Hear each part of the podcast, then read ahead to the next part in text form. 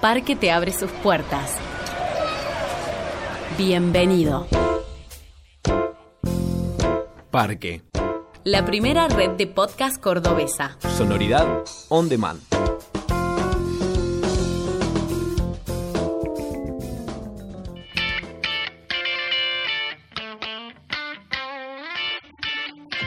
Disco Eterno.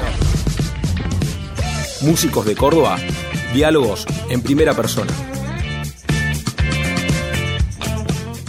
Amigos, bienvenidos una vez más a un nuevo capítulo de Disco Eterno en versión podcast. Pertenecemos a la primera red de podcast de Córdoba, Parque FM, y aquí estamos en esta ocasión, una ocasión especial, la primera invitada, la primera señorita que hemos logrado tener después de tanta muchachada que ha pasado. Llegamos a este séptimo capítulo invitando a Lau Torres. Bienvenida y buenas tardes. Hola, buenas tardes. ¿Estás segura? Me dice cuando la, la invité. Y le digo, pero por supuesto, estábamos buscando justamente esa beta distinta de alguien que, que participe en tantos proyectos y, y la verdad que te has ganado. Primero que, que varios artistas que colaboren y trabajan con vos hablen muy bien, eso habla de tu talento. Y Gracias. segundo, desde, desde buena persona y de piola, que es lo mejor y lo más lindo y lo más difícil de lograr, por lo menos en la escena. Así que más que segura y, y más que bienvenida. Bueno, muchas gracias. Gracias por la invitación también. Vamos primero a contar y a enfocar a, a quien por ahí no, no te conoce en cuáles son los proyectos que estás tocando, porque Lau Torres en realidad es una pieza que funciona de, de un todo de varias cosas. Este, pero es una pieza fundamental, porque lo que a mí me llama la atención es cómo eh, no sos un músico más, sino que siempre de alguna manera eh, colaboras o compartís el frente de las bandas, donde estás. Eso, eso es algo que se observa, no sé si es algo que está predicho, pero por lo menos visualmente es, es algo como que se nota. Este, así que contemos primero en qué bandas estás ahora. Bien, eh, ahora estoy tocando en Fones, en una banda llamada MSTP, que es Martínez y los Castillo Torres Palacios. Y bueno, también colaboro con Juan Vitar en casi todas las ocasiones que puedo. Eh, y bueno, con Pinkerton también estoy haciendo como el mismo trabajo que con Juan, así como colaborando cuando puedo y ¿Tocando qué siempre? Eh, casi siempre el teclado y cantando un poco. Más que nada coros, viste, por ahí. ¿Te la animaste siempre a los coros o recién ahora es como que No, no, desde siempre. No, no tengo ningún problema. de ahí puede llegar a surgir algo solista o no? Eh, sí, pero todavía no lo estoy trabajando mucho, la verdad. Pero lo pensaste. Pero sí, tengo así cosas grabadas por mí, qué sé yo, temitas, cositas que se me ocurren, las grabo. Pero no hay nada así como muy bien armado. Así que todo ¿Pero está ahí. escribís? Por ejemplo, ¿te, te mandás a Eh, escribir una letra o...? Sí, sí, sí, me pongo a escribir letras, la verdad que no es algo que me salga así fácil. Ajá. Eh, me tengo que sentar y como que siempre me salen más las melodías antes que las letras. Pero, Bueno, bueno, estoy eso- trabajando, eso es lo que más me está costando y lo que más me frena más que nada, la letra. Eso hacía Cerati, mira qué bien que le fue. Siempre le costaron las letras, según él, toda la música le salía de una y las letras las iba buscando y le salían bastante bien. Eh, así que, Es un que laburo. es un- pero es un ejercicio lindo porque dice Sí. que cuando uno hace la melodía, cuando sale al revés, las melodías es como que te, te, te, te van condicionando y te transforman la idea de lo que uno puede llegar a trasladar en una letra. Sí, sí, tal es cual. bastante original y no es tan, tan común que eso suceda. este, el momento en el que empezó este viaje musical que Ajá. hoy te llevo a tocar en un escenario y presentarse. ¿Esto es algo que te lo planteabas, el estar en escena? ¿O es algo que se dio de repente? Mm, No, sí, la verdad que fue algo que se dio de repente. Yo ni siquiera pensaba que iba a tocar en una banda, nunca en mi vida. Ah, bien. Fue como medio lúdico. De repente alguien te dijo... Eh, sí, en realidad yo siempre de chica toqué el teclado, el piano, porque había un piano en mi casa, pero nunca fue algo que me planteé hacer música o hacer eso. Y bueno, un día yo estaba estudiando diseño industrial. ah, nada que ver. Nada que ver.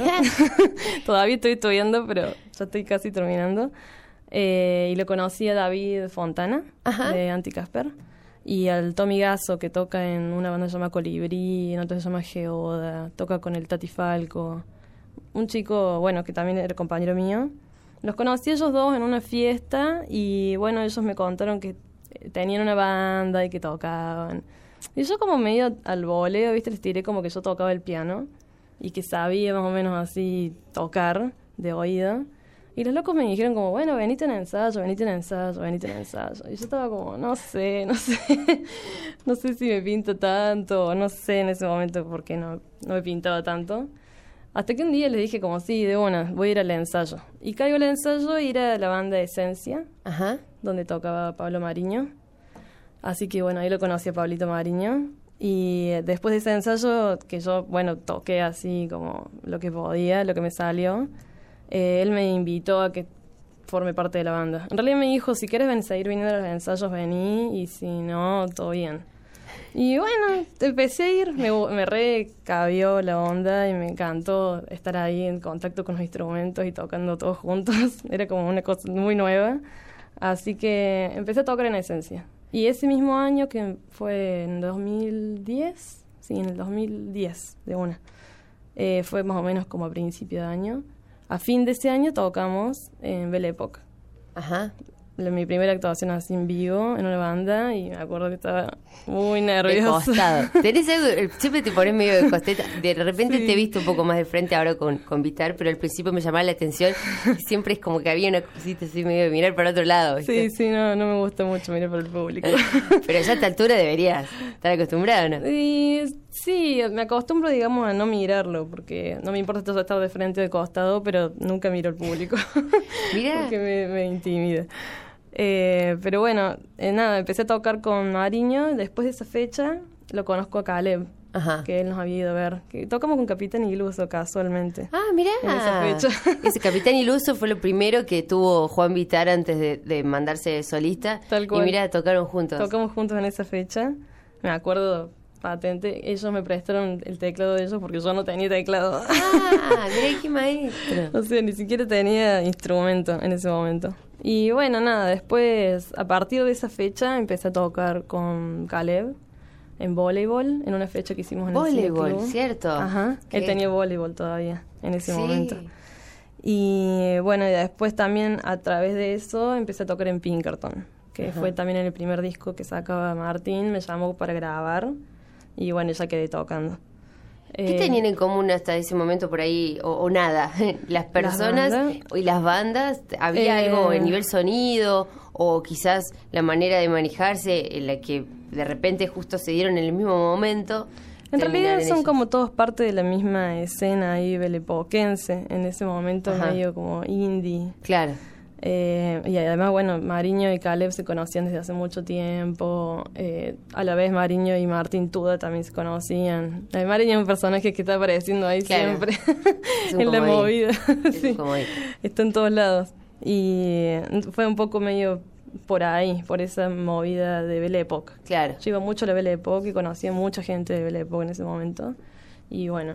De ahí eh, se dio. De repente apareció una chica que hacía coros y tocaba el teclado y todo. Y bueno, todos quieren la Claro, chica. a ver, la llamemos.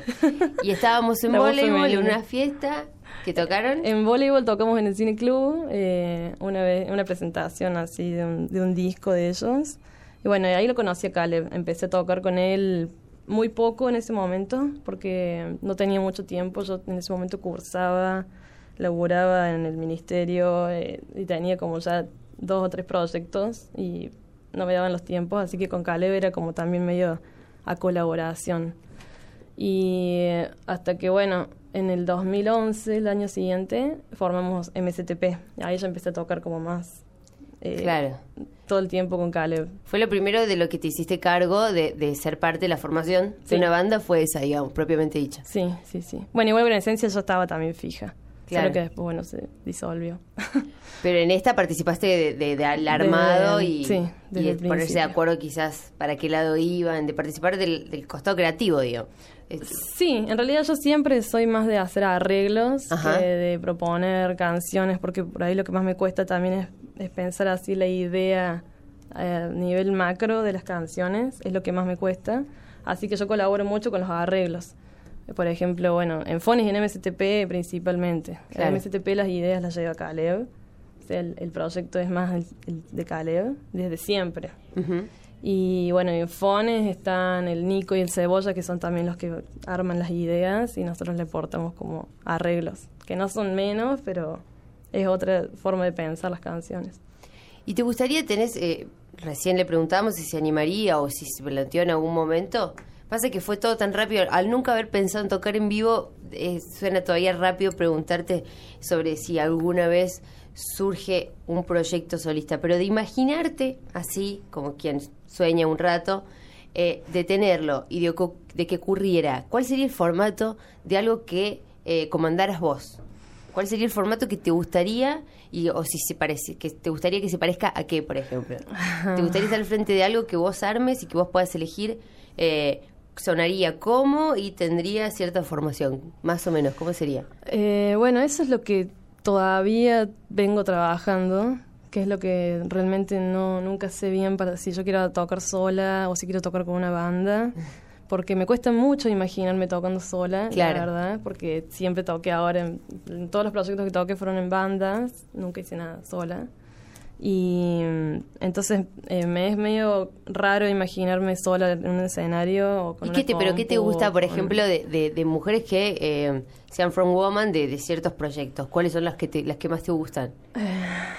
¿Qué tema? Porque Se reestresó con lo que le dije. Bueno, a ver por dónde empiezo. Eh, ¿Es porque no te gusta mucho nada o Es- porque...? eh, no, no, no es que no me guste mucho nada. A mí me gusta mucho el formato banda. Por ejemplo, hablando de una mujer, me gusta Sí. mucho por el cámara oscura. Ajá. Pero um, también a mí me gusta mucho la música bien pop, onda Javier Mena, Ajá. pero no me gusta su actitud en el escenario. Sinceramente, no me gusta. El, cuando la fiebre en vivo fue decepcionante. Sí, ¿qué pasó? Que No, era no una artista sabía. que me gustaba mucho, pero realmente me gustan sus canciones un montón. Pero era aburrido, era demasiado... No, no me gustó su actitud como muy glam y muy mainstream. Demasiado extravagante, digamos. Claro, que no es en- para, para mí parecer lo que sus canciones mostraban. Ajá. O sea, siempre yo me la imaginé como mucho más eh, indie, por así Claro. decirlo, más piola, más... no O algo como más sensible y, es, y Sí, fue más como algo... tranqui. Y de repente, sí, super show, bailarina y no sé. Veía Lali Espósito así, te salía con un... Claro. No tenía nada que ver. Claro, claro. Me, pas- me pasa eso. Entonces, Claro. como que yo me imagino, obviamente, siempre en el escenario lo más tranqui posible. Ajá, eso de ma- más Sin ese no formato. mucha extravagancia. Ajá, y el que el show sea lo, lo más... Eso, eso también es medio que de generar un ambiente, ¿no? Sí, O sea, eh, nosotros siempre en Lo-Fi decimos que a nosotros lo que nos importa son las canciones. Y es básicamente esa idea, como que prefiero concentrarme en la música que en el show. Y de lo último, por ejemplo, que estás escuchando, eh, ¿qué es lo que más suena o se repite en el momento de elegir en tu playlist? No sé si seguís escuchando discos enteros o si ya sos más de, de la selección así media, media variada. No, no, Eh, en general escucho discos. El disco entero te Sí, gusta. sí. ¿Y cuál ha sido de, de por lo menos este último tiempo en lo que el que has escuchado por lo menos dos o tres veces? Eh, helado negro, me gusta mucho. Eh, Ahora estoy ¿cómo en se llama? Helado negro. ¿Helado negro? Sí. Ajá. Es un artista, eh, él es de Ecuador, me parece, pero vive en Brooklyn. Y hace una música muy chill out, muy tranqui, muy moderna, Ajá. con aparatitos, mucho cinte, muy lindo. Una cosa muy fina, así, muy, muy, Sí, muy de estilo. muy elegante. Claro. mal. Y bueno, y él también tiene una onda así medio como dandy. Así que está, está re bueno lo que hace. Y tiene una voz increíble. Ah, Tiene un laburo de la voz muy bueno. ¿Y eso es de, es de ahora? O sea, ¿es actual? Sí, es muy, muy contemporáneo. Atentos para buscar ahí y Sí. descubrir y curiosear un poco en estos artistas que no que no conocemos y que justamente son los que van formando lo- los gustos y el criterio musical que con el que después escuchamos a, a los nuevos músicos de la escena. Eh, Lau, Sí. eh, ya yendo mucho más para atrás, quizás adolescencia, de repente ya estaba presente la música, sabías tocar el piano y, y demás, pero eh, lo que se escuchaba, ¿te tenías a aprender? ¿Tenías hermanos mayores, algún tío, algún primo, alguien que te pasara ese material o no? Sí, sí, mi hermano, eh, bueno, él es más de una onda más hippie. Ajá, hippie rockero, ¿viste? claro. Él escuchaba mucho, no sé, eh, rock nacional, eh, La Renga, Los Piojos. Pero también me llevó para dos minutos, que a mí lo que más me gustaba de lo que él escuchaba eran las cosas punk. Y el ska también, no sé, escuchaba Escape, esas bandas españolas de ska. ¿A qué edad estamos hablando más o menos? Eso más o menos a los, no sé, 12, 13, 14. ¿Y tenías un grupo social con el que compartías eso o eras como medio el bicho raro que escuchaba No, eso? eh, sí, mis compañeros del colegio por ahí eran más tranqui con la música, o sea, no, no, no conocían tantos artistas ni nada, pero sí les gustaba también así, más que nada el rock nacional, iban a Cosquín, rock, esa onda. Hasta que en quinto año, más o menos, de secundario, conocí a un amigo de mi hermano, en realidad era un compañero de mi hermano, no era tan amigo, que le gustaba Miranda. Ah, mira. gracias a él empecé a escuchar mucho. Ese costado, pop. claro, que no te había llegado nunca porque tu hermano No, dudo claro. verlo escuchando eso. Yo siempre escuché pop de toda la vida, pero yo escuchaba más cosas internacionales, tipo las Spice Girls, qué Ajá, sé yo, los claro. Boys, me gustaban esas cosas, estrafalarias, pero bien pop. Y sí, Y cuando conocí Miranda me empezó a gustar ya más esta, esta onda pop de acá. Y ¿Todavía te gusta? Virus, Sí, me encanta. ese, ese tipo de formato sí está, está buenísimo y fue lo más innovador que, que ocurrió. Y creo que lo más lindo es hu- hubo en su momento cierta eh, no sé si decir controversia, pero ese, ese se, se los criticaba si era rock, si no. Y yo creo que fue lo más rockero que apareció porque en un momento estaba todo el mundo hablando de, de ellos con un con una formación que no, no había ocurrido nunca, con una forma de hacer canciones que tampoco le había hecho nadie, que mezclaba Pimpinela y los Scissor Sisters y una cosa. Así que me parece que, que ha sido lo más rockero que, que ha tenido la escena. Sí, totalmente. Además el rock no, ya digamos, no hace años que no tiene nada que ver con un sonido, sino con una actitud o con una innovación o con algo nuevo, algo que Sí. encienda a la gente. Más y que nada. Miranda y, y después que vino. Eh, bueno, ahí apareció el ojo bizarro en mi vida. Claro. y el Rodrigo Ulloa y el Fede Blarms que tenía su blog, me acuerdo de música, y eh, ahí me metí de lleno en el pop. Es- Muchos años de mi vida escuché mucho pop, muchísimo. No sé, María Daniela, Ajá. eh, cosas, cosas así. Bueno, Javier Mena también me llegó así por el lado del ojo bizarro, obviamente. Y mm, bueno, después también toda la vida yo escuché mucha electrónica eh, durante la adolescencia. Música electrónica full, porque yo vivo en el Cerro de las Rosas, claro. así que iba a un colegio por ahí y salíamos al chato. Soy una chica cheta. Claro, era una chica, pero fuiste una miscelánea tremenda, fuiste una chica cheta, punky, popera, le gustaban los Backstreet Boys, o sea, ha pasado absolutamente por de todo, has experimentado lindo, está Por bueno. todos lados, Sí, sí, sí. sí, un mambo, eh, el universo musical del autor, viste, tiene ahí como unas cosas. Eh, y si nos vamos más para atrás, una Lau Torres de seis años, Apa. ¿Qué, qué está escuchando? Es en ese momento hay, hay uno siempre tiene recuerdos que tienen que ver con lo sonoro que obviamente eh, no dependían de uno sino de, de los padres. Sí, sí, de lo que escuchaban en la casa. ¿qué- cuál, ¿Cuál era el estilo de, de tus viejos al momento de musicalizar la casa? Eh, cuando de muy chica me acuerdo que en mi casa se escuchaba mucha música española, muy rara, así, tradicional. Ah, Eh, claro, tipo esos grupos de gente se llama Las Tunas. Eh, había uno que se llamaba La Tuna de Alcalá, me acuerdo. que en mi casa lo escuchaban todo el tiempo. ¿Y qué te resultaba eso? ¿Te molestaba o No, te...? no, no, no. Era como a que mí estaba siempre ahí. Ah, me bien. llamaba la atención todo lo que escuchaba. Eh, y mi tía siempre escuchó mucha música cubana, que mi tía vivía al lado de mi casa, así que siempre estábamos escuchando también lo mismo que ella. Eh, mucha música cubana, y latina y caribeña, así salsa, esa onda.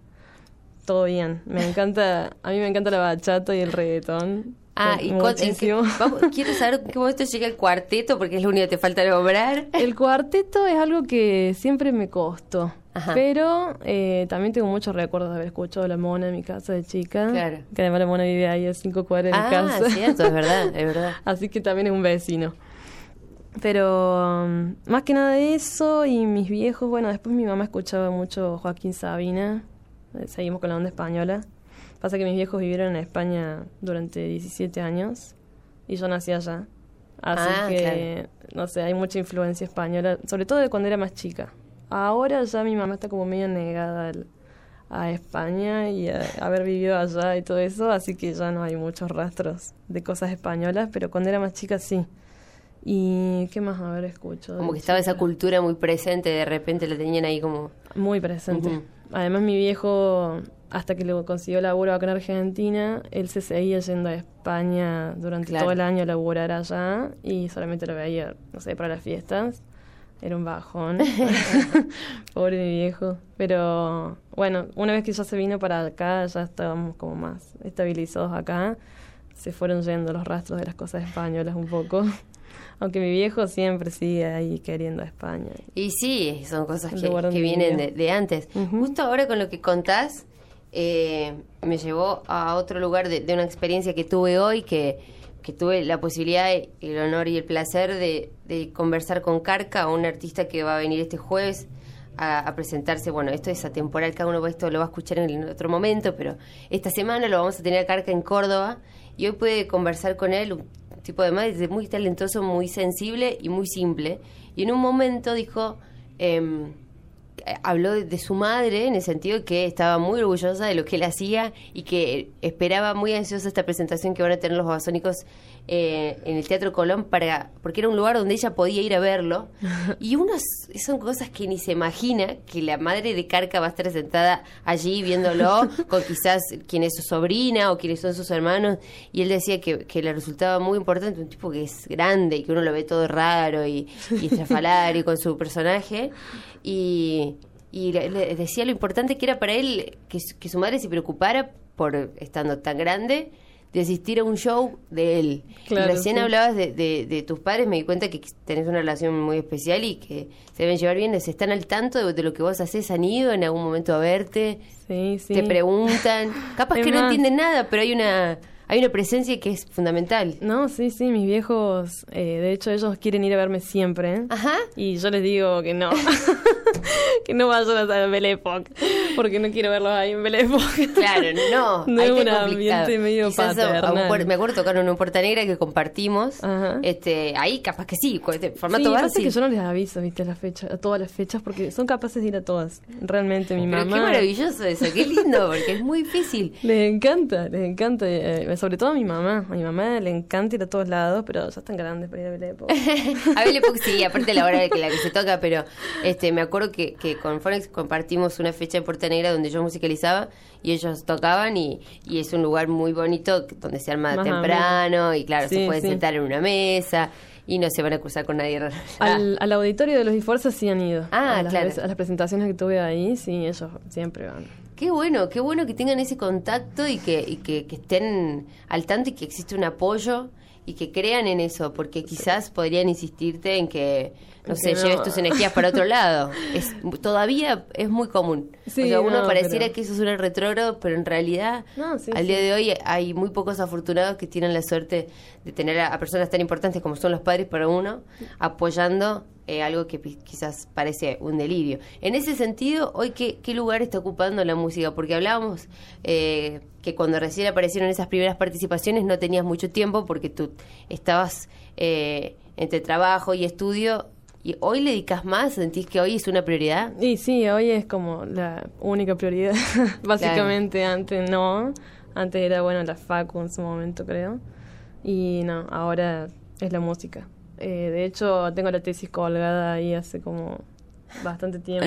Que no puede quiero- avanzar, que no quiere. No quiero ni acordarme cuánto tiempo hace que estoy ahí con la tesis. Pero sí, como que pasa un poco en segundo plano porque me entusiasmé mucho con la música y me di cuenta que se puede hacer eso y bien y hacerlo cada vez mejor. Así que estoy ahí como, bueno, tratando de terminar con eso ya Como para cerrar algo. para cerrar, para tener un título.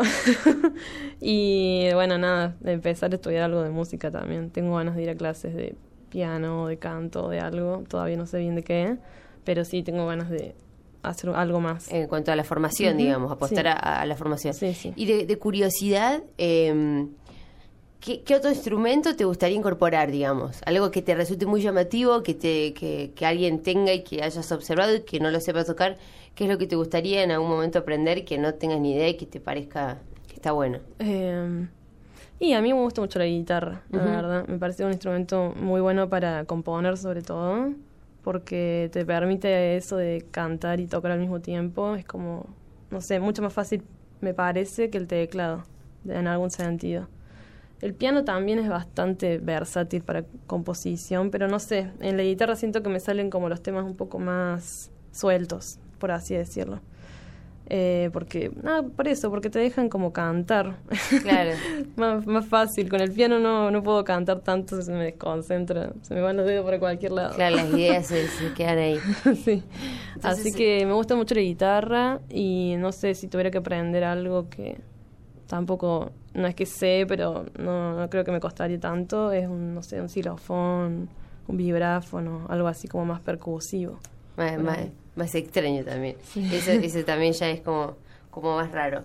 Este, mm, de, de viajar, ¿has tenido la posibilidad de viajar con la música o todavía no? Sí, sí, sí. ¿Sí? Sí, varias veces. Con, desde Esencia ya viajábamos, va, fuimos a Mar del Plata con Esencia una vez a tocar. Después, a ver, con los fones viajamos este año un montón. Fuimos a Buenos Aires, a La Plata, Rosario. Ahora nos vamos a Rosario de nuevo. Eh, después, más a fin de año, vamos a Santa Fe Claro. a tocar en el Creciente Magnética. Eh, ahora en Rosario vamos a tocar en el otro río. Y bueno, no sé, a Villa María también hemos ido varias veces con MSTP, con ¿Y cómo Fones. fue la, la- cómo sentiste vos la recibida o la respuesta de las personas que estaban ahí?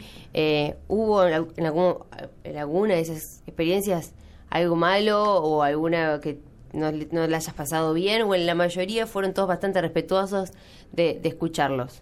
Sí, no, en la mayoría eh, siempre la gente re contenta, es más, así con devoluciones incluso de la Ah. gente. Sí, re bien. Eh, no, no, ningún problema, la verdad. Lo único que alguna vez tuvimos más problemas con el sonido que otras. Claro. Pero eso, Pero eso ya cuestiones técnicas, sí. Exacto, Siempre de puede pasar, digamos. Por supuesto. Pero no, así como malos tratos o eso, no, no. Porque uno no, podría creer, uno a esta altura ya piensa que no, pero podría creer que afuera la gente es un poco más reacia a, a recibir a, a- a las bandas de afuera, viste, que no sepan muy bien qué hacen. Pero no, no está ocurriendo. Creo que están armando No, unas escenas muy lindas. Todo lo contrario. Se permite, bueno, de hecho, eh, los chicos de París París van a viajar de nuevo y por segunda vez a Perú, eh, donde allá dice que le- les va muy bien y, y creo que eso da la posibilidad de que así como hoy fueron ellos, mañana se abra un poco más el campo y el espectro y puedan ir otras bandas. Sí, totalmente. ¿Tenés alguna o algún, o sea, no, eh, hablé de alguna, pero puede ser cualquier artista? em, primero, no, no hablo de fanatismo, pero que, que sí dentro de todo eso que estuviste escuchando, ¿no? Que, que es todo tan distinto, alguno que se haya mantenido más en el tiempo que cualquier otro, que sea de alguna manera referente, eh, no sé si en el sonido, pero, pero vos decís, creo que el que más me acompañó en todo el recorrido y que siempre se mantuvo y que siempre escuché es tal. Eh, en mi recorrido, sí, eh, te podría decir Javier Mena. Ajá. Es algo que... Pero no, eh, es bastante nueva o no? Sí, pasa que yo tampoco sé tanto que toco. Claro. ¿En qué, en qué momento empezó Yo empecé tocar en el más o menos? 2010 y Ah. ella em- empezó más o menos en el 2006. O Ah. bueno, capaz que antes ya tocaba, pero así como empezar a- siendo un poco más conocida, más o menos del 2006. Creo que en el 2006 vino acá a tocar en el ojo. Ah, mira, yo pensé que era de... No la tenía desde tan atrás, nunca me detuve tanto Sí, sí. a escucharla. Sí, sí, sí. Es chilena, ¿no? Es chilena. Ajá. Eh, y yo empecé a tocar en el 2010 más o menos. Y bueno, como te decía, yo siempre tuve mucha influencia del pop. Y bueno, cuando conocí a Javier Amena fue como ahí el, el punto de convergencia entre el pop y el indie que me gustaba. Y es algo que siempre escucho, siempre vuelvo a escuchar. Solo que por ahí no me gusta tanto ya el recorrido que está haciendo ella. Pero Claro, bueno, no ahora. tiene nada que ver, qué sé yo. Yo- Porque se, más allá de lo que hablamos recién de la presentación en vivo, musicalmente que está tomando un sí, rumbo está tomando otro rumbo. que cual. iría para aquel lado. Y para un pop mucho más mainstream. Ajá. No sé, Madonna, por así Wow. decirte. Como que se está yendo para ese lado. Obviamente no está, en- está a Claro, no, de no, no, Madonna. pero digo, hay cierta, cierta tendencia. pero como que se comió ese viaje. y Alguien que le avise que vuelva, que lo que estaba haciendo antes estaba bueno. estaba mejor, era más genuino. No sé, bueno, a mí me gustaba mucho, mucho el primer disco de Javier Amena y el segundo también me parece genial. Y ya como que el tercero lo escucho porque es como, no sé, ya me, me Sí, entra como, costumbre, como nada. sí. pero no es algo que realmente me encante ni un camino por el que yo seguiría haciendo algo si hago algo como Javier Mena Entonces, es, ella como artista, así que me influenció bastante, eh, es un- una buena. Después, no sé, hay cosas que también siempre vuelvo a escuchar, que, por ejemplo, no sé, Ariel Pink, es algo Ajá. que lo escucho y no me lo puedo sacar de la cabeza y lo vuelvo Y por a ahí, escuchar. lo claro, se va y desaparece, y, pero Sí, sí, se va es y vuelve es- to- es- todo el tiempo.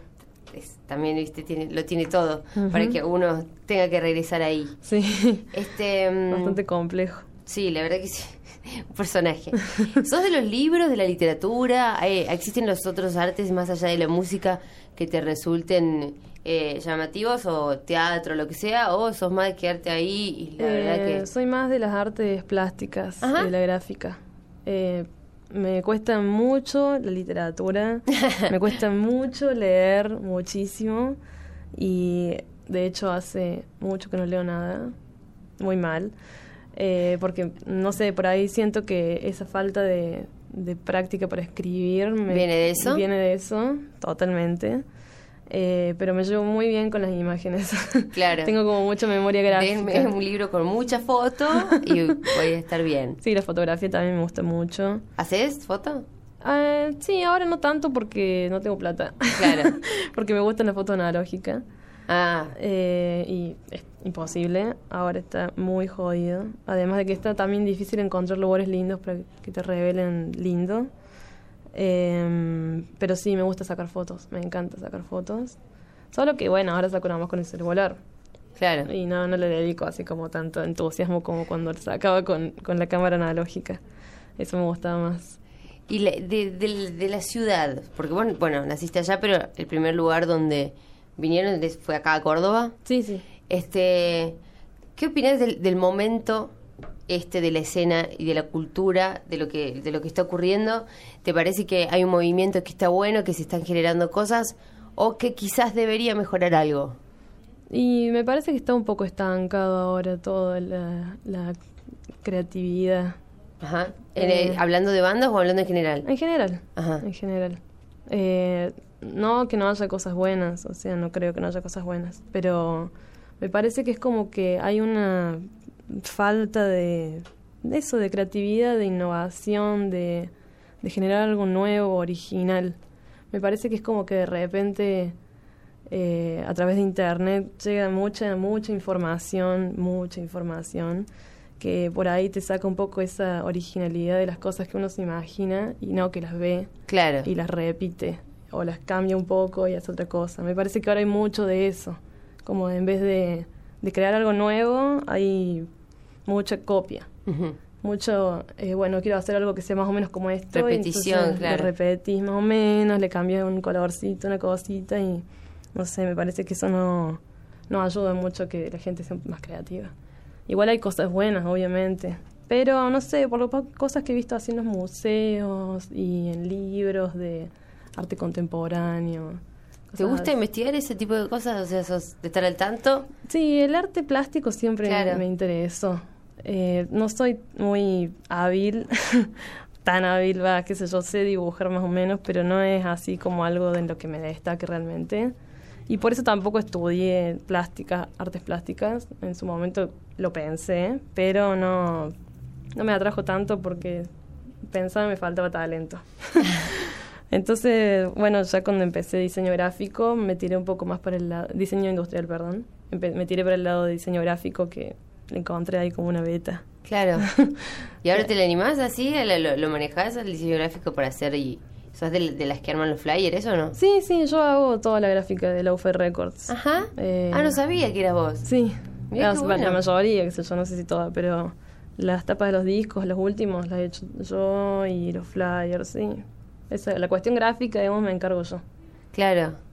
Qué lindo eso. Sí. Y ahora, este, de acá a fin de año, ¿cuáles son los planes? ¿Cuál es lo que, lo que sabes que va a pasar? ¿Y eh, son con las tres bandas siguen en movimiento o vas a trabajar más específicamente con una? Y em, ahora, mira, con Fones es con la que estamos como haciendo más ensayando y juntándonos, porque tenemos eh, tres o dos, todavía no se sabe si hay una confirmada, fechas ahí en, en vista. Eh, como te decía, la primera es ahora, a ver, no son tres. Tenemos el 18 en Belle Époque, el 19, o sea, el otro día tocamos en el otro río, en Rosario. Eh, y después el 3 de diciembre tocamos en Santa Fe, en el Creciente Magnética. Y el 10 de diciembre tocamos en Hipo con Ah. MSTP y con Fones. Upa. o sea que Con hay que todo. entrenarse lindo para ese trote. Porque Sí. diciembre se viene cargadito. Sí, Eh, igual debe, debe ser divertido. Sí. Eh, quilombo mental que vas a tener y, y todo lo que va a ocurrir. Pero cosas. puedes decir que una de las cosas lindas que, que te dio el hacer música y este recorrido que sin querer, sin plantearte y, y- y sin que te dieras cuenta empezó a suceder, eh, quizás yo por, por todo lo que contaste, pero siento que una de las cosas lindas que te fue dejando, más allá de lo que vos puedas haber aprendido técnicamente, fueron esas personas que se te fueron apareciendo y primero dándote confianza, porque por ahí uno no entiende o no sabe que lo que está haciendo está bueno y puede llegar a estar mejor, pero digo, eso que, que fuiste muy afortunada con las personas que te conocieron y que te, te llamaron y te incorporaron y eso, ¿lo pensaste alguna vez? Sí, mal, siempre lo pienso, porque eh, yo digo, yo nunca tuve que tener una fecha en un festipunk a las 2 de la tarde con un millón de bandas, o sea, como que yo también salté un montón de cosas que capaz que hubieran sido mucho más jodidas, como conseguir una fecha, eh, teniendo una banda así como con pibes que no saben nada y Claro. que no saben tocar y que no saben nada de sonido. Yo me me salté todo eso porque lo conocí a Mariño, que ya la tenía re clarísima con el tema de tener una banda hace rato. Él ya había estado en un montón de proyectos. Y ahí nada más también lo conocí a Caleb, que también hace muchísimo que venía en la movida con voleibol y con un montón también de proyectos que tenía de antes. Así que yo re zafé de eso y me siento re afortunada de haber conocido a esa gente Claro. y no haber empezado tan de cero, tan de cero. Antes de, de despedirte, quisiera, esto es algo que me gusta siempre preguntar eh, y que, a- aunque no parezca, cuesta mucho. Te- la última canción que escuchaste hoy, antes de venir acá, donde sea que haya sido, así has sido pasando por un bar caminando, o fue esta mañana cuando fuiste a la carnicería, pero en tu memoria, ¿cuál es la última melodía que está sonando? Puede ser de, de lo que sea, ¿eh? Pero, pero ¿cuál es la que se te viene ahora? Eh, bueno, antes de venirme para la casa de Juan, estuve escuchando un disco de un amigo que vive en Brasil ahora, que es brasilero, que lo conocí también hace mucho tiempo gracias a, David y al Fe Kenis, que se llama André. Eh, él tiene un proyecto que se llama Pix Helado, Ajá. vamos, Pix y con H helado. Eh, y ayer me escribió para pasarme su disco, lo último que había sacado en su Bandcamp, y me puse a escucharlo. ¿Cómo es que vos conoces a un brasilero que... que hace música va por Wave. Claro. Eh, bueno, él, no sé la verdad de dónde lo sacaron los chicos, pero él era muy amigo del Fede Kenis. Ajá. Y en su momento, cuando yo tocaba mucho con David y con el Tommy Gasso, eh, medio que estaba, en ese ambiente. También, claro, era amigo de, de los chicos de Franquito Volta, de, no sé, de Fruland y de un montón de gente de ese grupo. Eh, no sé, de los chicos de Cynthia Scotch, de Soul High Records, no sé si los conoces. Sí, sí. Bueno, con todos ellos se juntaba, con el Facu Gentile. ¿Y se volvió a vivir para allá? Y él ahora está viviendo en Brasil, no sé si tendrá planes de ir o volver. Pero nada, me escribió él así medio... ¿Y a qué suena lo que hace? Es muy Vaporwave, Shoegazer, muy parecido a Ariel Pink, la onda Ajá. esa. Por eso también me acordé de Ariel Pink hace un rato, porque le dije, la verdad que el sonido bien low-fi que tiene suena muy a ese estilo de Ariel Pink. Y nada, e- ese fue lo último que escuché antes de venirme para acá. Y que te acuerdas. Y está bueno, me parece que, que después de esta charla muchos anotaron ahí un par de, de cosas a tener en cuenta para buscar y escuchar. Y es lo más lindo curiosear en, en algo nuevo e ir incorporando. ¿La viste? Estuvo bueno, ¿no era? Estuvo bueno. ¿La pasaste bien? ¿Te sentiste bien, cómoda? sí, sí, Este, creo que, que me parecía muy importante, de verdad, eh, conocerla porque es muy llamativo los proyectos en los que trabaja y, y los personajes que le eligen eh, dicen mucho de, de uno como músico, como persona. Entonces, eh, estuve pensando mucho al momento de decir, bueno, ¿a qué chica? Dije, ¿cómo encaro?